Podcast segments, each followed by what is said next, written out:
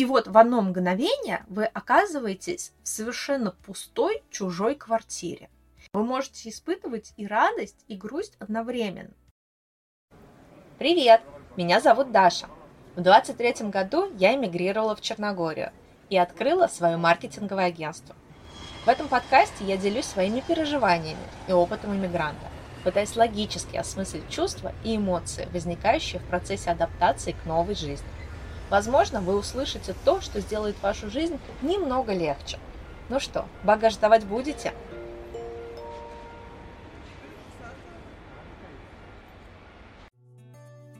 Привет, привет, всем привет! Это я, Даша.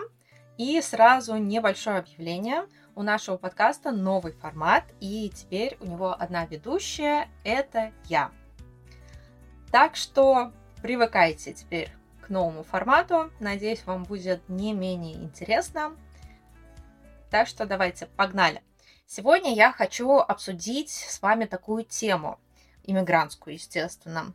А, очень многие иммигранты, я бы даже сказала, что подавляющее большинство иммигрантов боятся рассказывать, что у них что-то идет не так, что их что-то тревожит, что у них есть какие-то проблемы.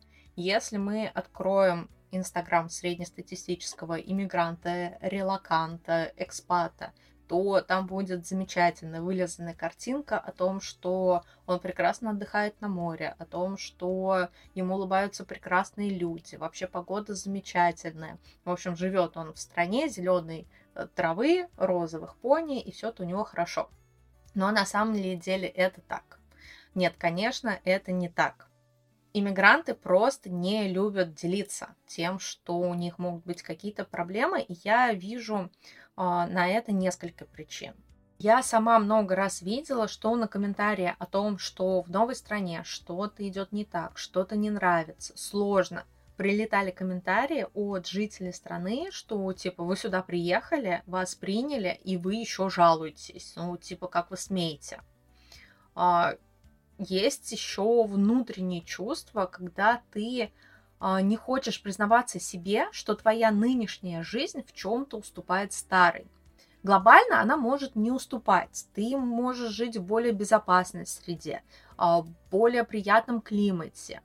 Но вот давайте признаемся, что иммиграция – это сильное моральное испытание и очень большой стресс – даже если твой инстаграм полон прекрасных фотографий с моря, из ресторанов, походов по магазинам, то очень многое остается за кадром. Например, то, как ты сильно напрягаешь свои извилины, строишь новые нейронные связи, чтобы просто объясниться, блин, в продуктовом магазине. Ты напрягаешься в сто раз сильнее, чем ты бы напрягался в родной стране, чтобы купить какие-то элементарные продукты. И то, что теплая зима, это никогда постоянно плюс 15. А это еще и шквалистый ветер, это дожди по 48 часов без остановки. А, то есть ну, разные бывают моменты. То есть ты просто боишься рассказать о любой мелкой неприятности, потому что а, тебе может прилететь за это, боишься, что тебя это прилетит, а, то есть внешне, и еще внутренне ты тоже боишься в чем-то себе признаться, что, ну, все не так идеально, как ты рисовал. И ты пытаешься свой выбор как бы оправдать, замалчивая какие-то проблемы. Еще у нас в менталитете есть сильное обесценивание. Типа, у тебя хватило ресурсов уехать, ну так сиди, радуйся, ветером, блядь, неприятный. А вот кому-то сейчас хуже. Вот согласитесь, есть такое. Э, в менталитете, ну, по крайней мере, а, в российском менталитете я часто такое наблюдала, что какие-то вещи, они обесцениваются. Вот стоит тебе пожаловаться на погоду, все, ну, что тебе там, зато у нас там снег, вот там э, до крыши, просто нас завалило. А, там что-то про медицину ты сказал, тебе сразу, а вот у нас в регионах ты еще не видел эту медицину и так далее. То есть, ну, ты прям боишься. То есть ты ходишь по такому тонкому льду, мало того, что сам находишься в стрессе, так что боишься, что тебе скажут еще что-то не то. Вот. Поэтому я предлагаю, давайте признаемся, что признаем просто, что иммиграция это неприятный отпуск на море. Это жизненное событие, поворотное, которое сопоставимо на самом деле с потерей. Вот вы жили, не тужили, было у вас много красивого постельного белья, подушки, подобранные специально под вашу позу во сне. Ну, у меня подушка для тех, кто спит на боку, и она немножечко повыше среднестатистической подушки. Набор приборов, который вам подарила подруга на день рождения. И вот в одно мгновение вы оказываетесь в совершенно пустой чужой квартире. И у вас нет ни хрена. Вы имеете право испытывать и скорбь, и разочарование, и страх, и злость. Но это не отменяет того, что вы рады здесь быть, рады начать новую жизнь.